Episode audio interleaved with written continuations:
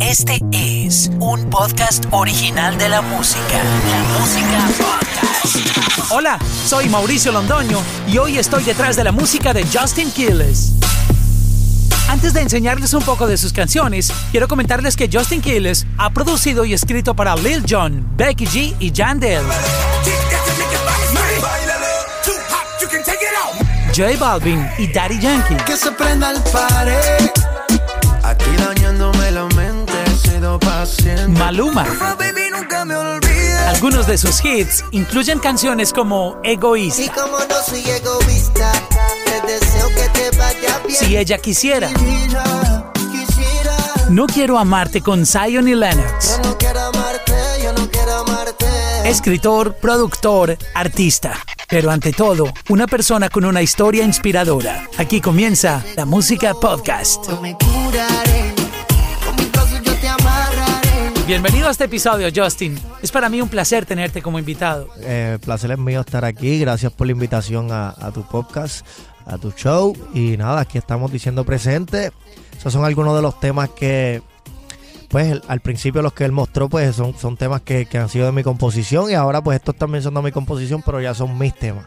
A lo mejor muchas personas te conocen como el artista que siempre está en, en stage y cantando sus canciones, Ya. pero de pronto no sabían que tú participaste en producciones como las que mostré al inicio con Lil Jon y, y Yandel. Little John, Yandel, eh, Becky G creo que sale en ese tema también. Este, claro, he escrito canciones para J Balvin, para Maluma, para Yandel, para Anita, que fue Downtown, la última. Wow, se me pasó Downtown. Downtown, este, Ambiente de, de J Balvin fue una de las más recientes también.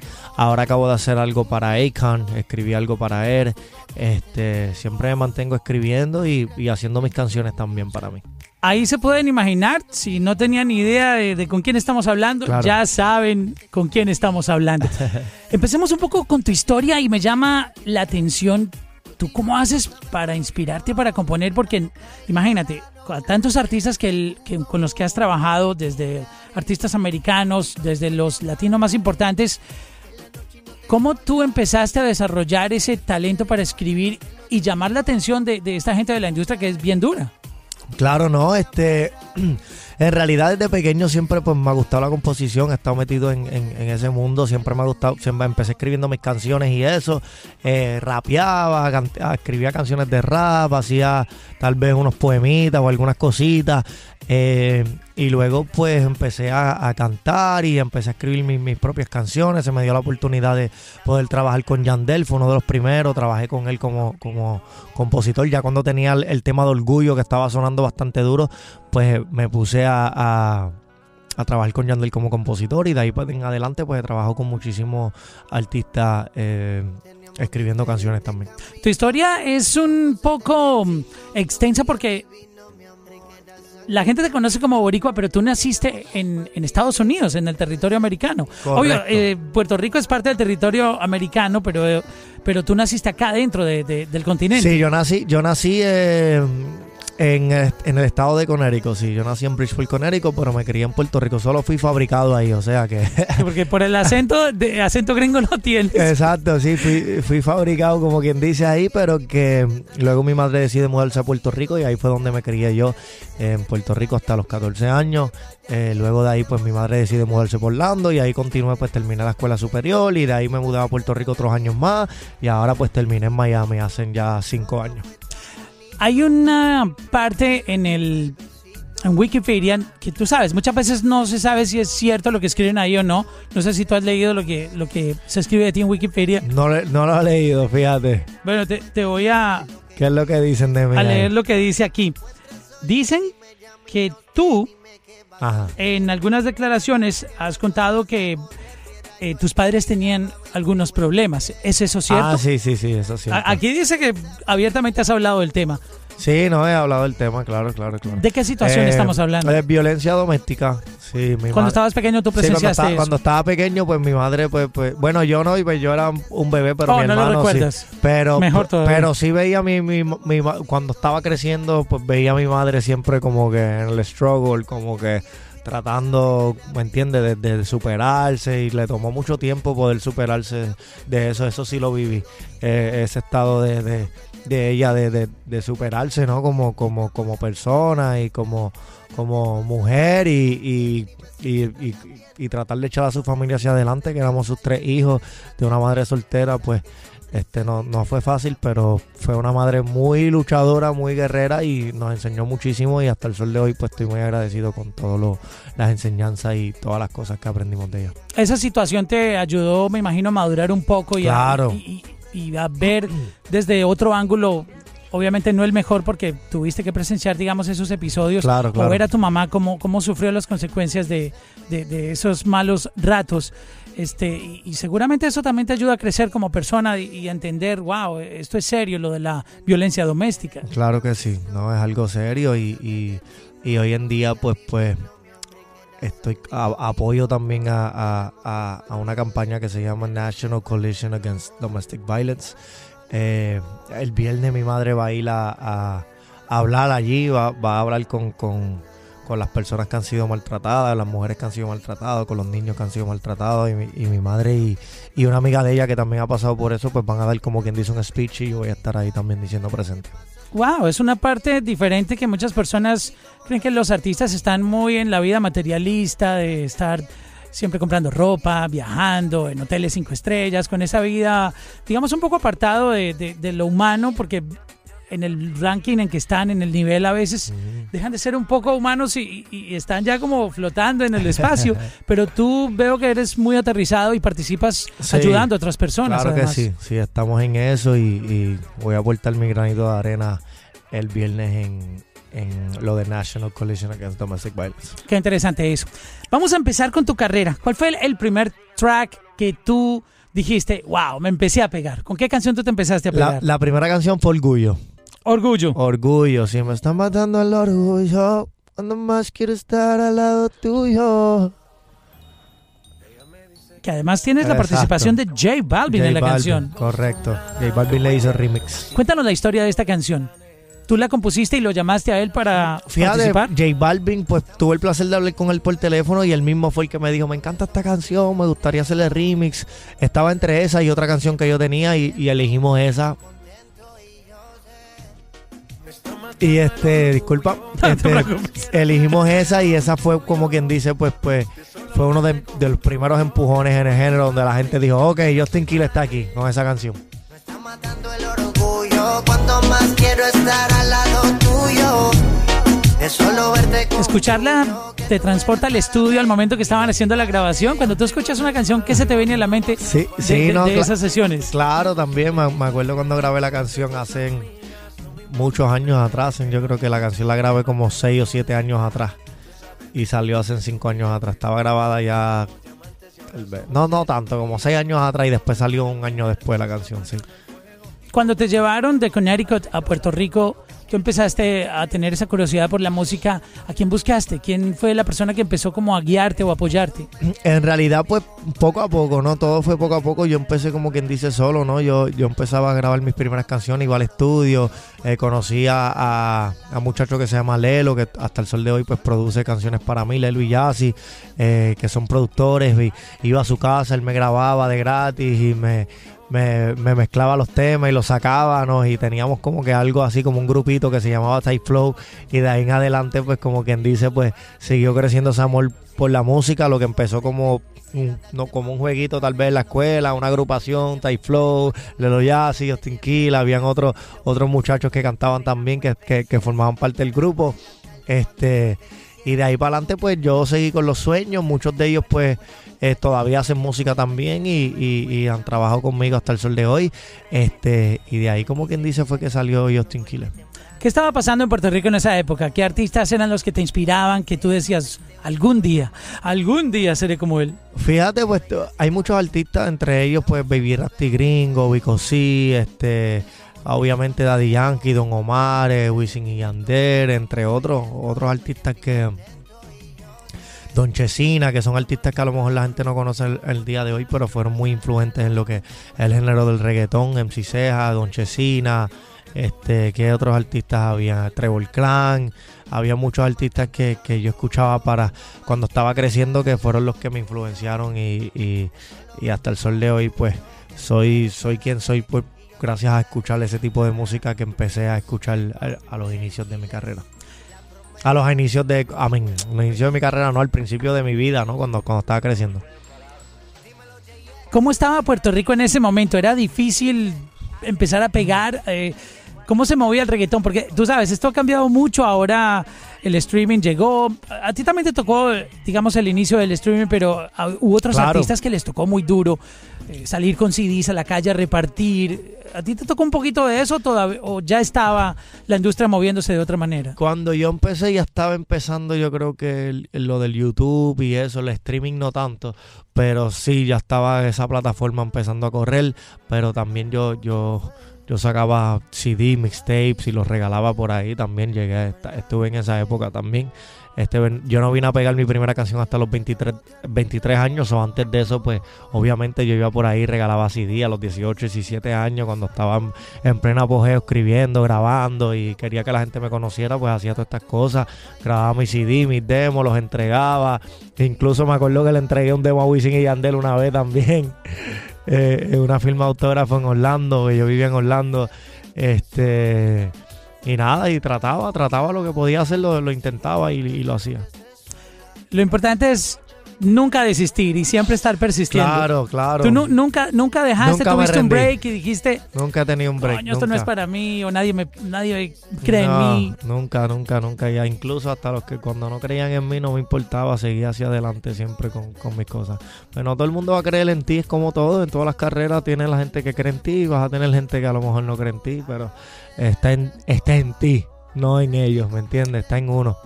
Es curioso en esta industria que cuando tú no eres nadie y llegas a tocar puertas, mucha gente te da la espalda porque no tienes nombre y dicen, ¿por qué voy a grabar con él o por qué voy a trabajar con él si quiere beneficiarse de mi nombre? Correcto, correcto. Y, y luego cuando ya ven que tú empiezas a, a pegar y a subir, ahí sí te, hey, ven, hablemos, Exacto, trabajemos, exacto, grabemos. Exacto, exacto. Pero, pero también se entiende porque uno primero tiene que crear su base, ¿no?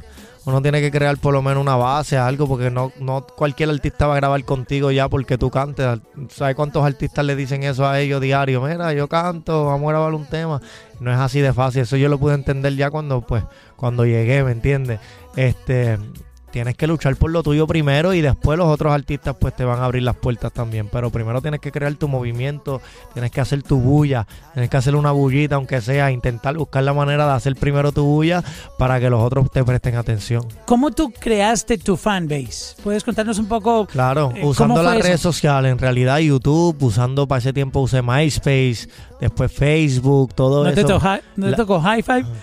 No, yo tenía eh, MySpace. Me acuerdo que, que en MySpace tenía canciones que tocaban casi un millón de visitas en, en mi MySpace. Y yo dije, wow, tenía 18 años, ah, 17, 18 años para esa época. Y, y ya mis canciones estaban cogiendo bastante view porque en MySpace tú podías poner tu.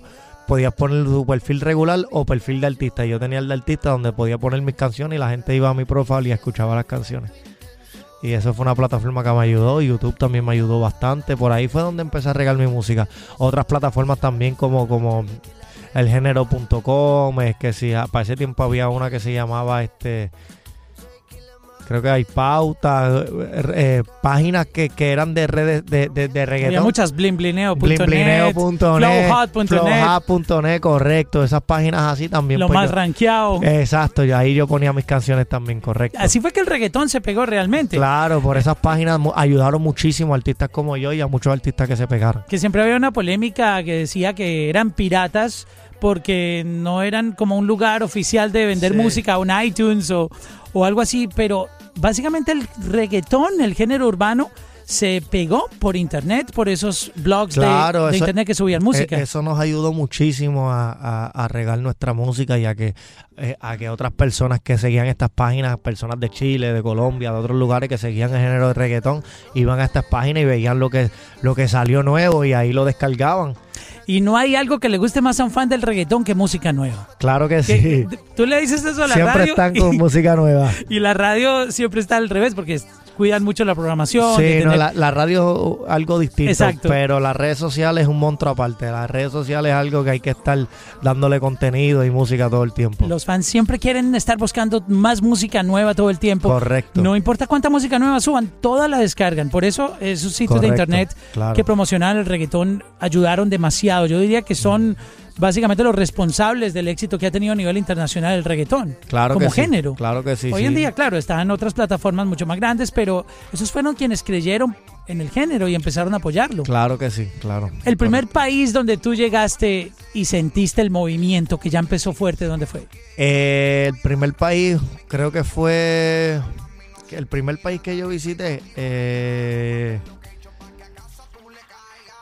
fue México. El primer país, que yo, que yo visité fue México.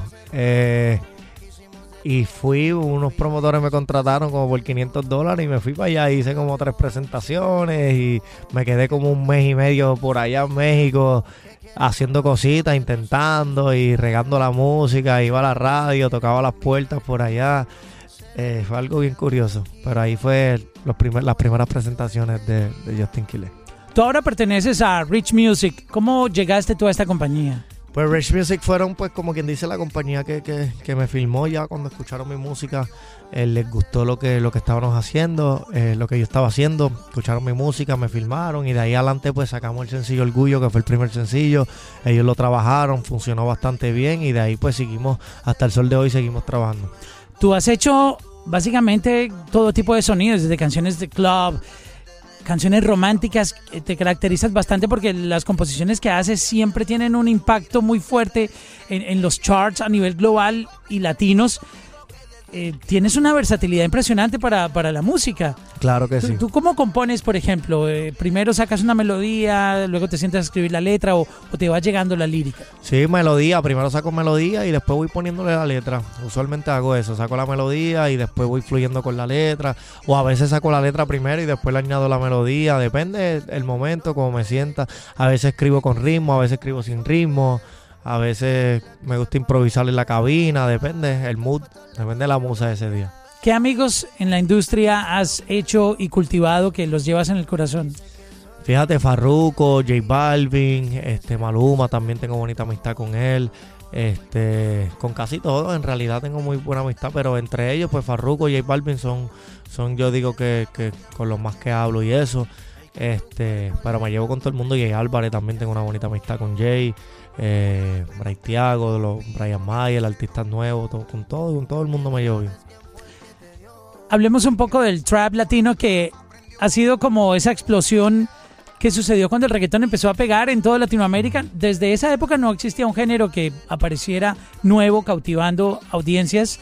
Y el trap latino como que refrescó un poco también el, el- el sonido urbano. ¿Tú cómo ves el, el trap? ¿Has hecho algunas cosas, por ejemplo, con Crecía y has tenido eh, también como, como la versatilidad de participar, pero ¿cómo ves el trap en tu, en tu carrera? No, el trap, el trap es como quien dice una rama de- de- del reggaetón, una rama del urbano, ¿no? Este, pero lo veo súper bien, a mí me gusta el trap. Este, hay canciones tal vez que son obscenas, hay canciones que son un poco más comerciales, como todo un poco, pero el trap me gusta bastante y es algo que, que, que en este momento pues a la juventud le, le encanta. Es, es algo que hay que aceptar, que a la juventud pues le encanta escuchar trap. A lo mejor para mi época era más reggaetón, ahora tal vez puede ser una combinación de reggaetón y trap. Tu música es básicamente familiar, no, no es explícita.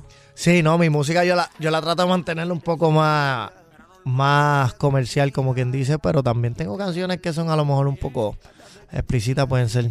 Pero ¿Cuál no. es la palabra más fuerte que tú has dicho en una canción tuya? No importa, es- Este- esto es un podcast, aquí no hay censura. No, yo he dicho culo, he dicho, he dicho ah, tal vez, no sé, he dicho un par de cositas, pero no. He dicho par, no me recuerdo ahora mismo, pero sí he dicho mueve el culo, tal vez, o cositas así, pero no tanto tan fuera de nivel. Viajando a tantos países, se aprende. Carajo, se- ahora podemos hablar malo aquí. Claro que sí, aquí se puede hablar. A, a propósito del tema de palabras sucias, cuando se viaja se aprenden muchas cosas de la cultura local, de los lugares, ciudades o países que visitas. Hay muchos artistas que están utilizando ahora, por ejemplo, veo en el reggaetón, utilizan mucho lenguaje ya colombiano, utilizan parceros. Sí. Eh, antes de Puerto la, la gente utilizaba el, el lenguaje de Puerto Rico, pero claro, claro, claro. ¿Qué palabras te han llamado la atención así sucias de otros países que tú digas, wow, me gustaría algún día integrar este, este lenguaje de este país en, en mi canción? Palabras malas. Sí, claro, malas. Este. Bueno, de Colombia está Piro, Piroba. Piro. Piroa está, está gufiada. Esa la aprendiste en Medellín. Esa la aprendí en Medellín, Piroa, malparía. Esa es tan buena, pero eh, de Chile esta no es mala, pero está Po- Polola, que es como novia, Polola es la novia. que sí. está gufiada también por usarla en una canción. Este, ¿Qué más debo decir? No sé, de México también, no mames, no manches. Pinche cabrón. Pinche culero. Está bueno decirla. Y por ahí para abajo. Ha cambiado bastante la manera de componer. ¿Te acuerdas la época que hablaban de bellaqueo, de, Sobeteo, de algarete, sobeteo, el mahón? ¿Por qué ya no se habla de ese tipo de lenguaje? ¿Ya pasó de moda hablar de esa manera en el género? No, todavía algunas canciones lo usan, pero no todo el mundo lo usa. Pero sí hay artistas que todavía usan algunas palabras de eso. Porque el- a través del reggaetón conocimos cómo hablaban en Puerto Rico. sí. Tú sabes, no sé si escuchaste hablar del famoso diccionario del reggaetón que la gente buscaba siempre por Google. Guayeteo, ¿Qué quería decir guayeteo? sobeteo, había todo eso, pero este todavía se usan, a, lo mejor no tanto, pero sí, todavía se usan este guayar, en algunos reggaetones nosotros decimos, yo todavía digo guayar lento, que es como bailar lento, así que todavía, todavía se, se, pueden usar algunas palabras, no todas, pero algunas se usan todavía. Vamos a hablar un poco de tus presentaciones. He visto por tu social media que has estado por Europa. Hace poco reciente estuviste en una gira. ¿Cómo fue esa experiencia en, en el viejo continente?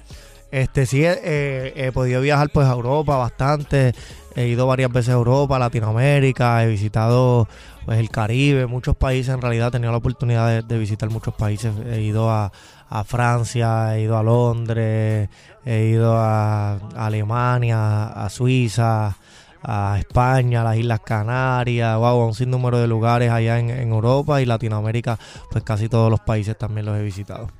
Para que vean cómo es de familiar la música de Justin Quiles, él es capaz de decirle a una mujer todas las intenciones negras y sucias que tiene sin tener que decirle lo que muchas canciones de trap dicen, que de frente les dicen que yo te voy a comer y yo te voy a hacer no sé qué. Sí, ahí yo la cómo- camuflajeo un co- poco más. Como lo interpreta Justin Quiles. Y lo dice así. Es un poeta. Oigan esto. Musicólogo, Jiménez, The Promise. Si hoy el mundo se acabará, yo contigo me acostará. Son secretos de mi almohada. No tiene nada pesado, pero está muy directo el mensaje.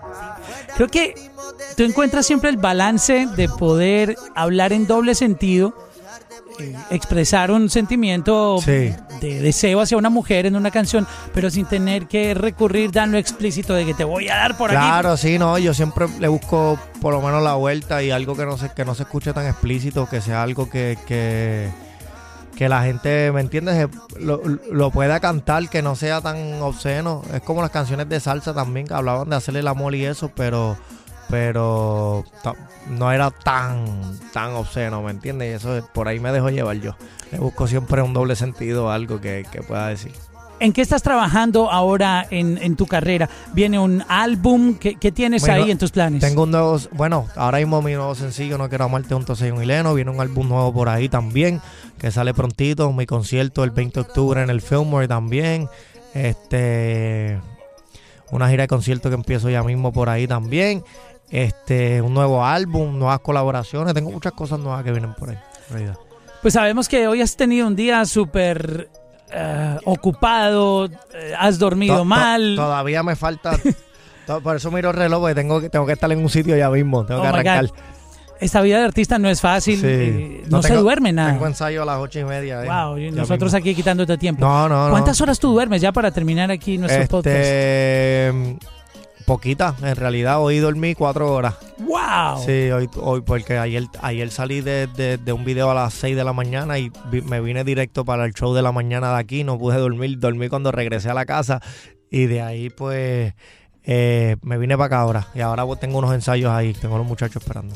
Wow, esta vida de artista no es fácil, pero la satisfacción de los fans cuando te aplauden, eh, reciben tu música con todo ese cariño, yo creo que eso vuelve y te recarga de energía. Claro, siempre, claro que sí. Pues mi hermano, muchas gracias por estar Muchas con nosotros, ti, eh, por compartirnos este, este rato aquí en la Música Podcast. Justin Quiles es uno de los artistas más importantes del género que ha empujado esto para que el movimiento latino cada vez sea más fuerte. es. Amén. Muchas gracias, mi gente. Bendiciones de parte de Justin Quiles. Cuídense mucho. Hey.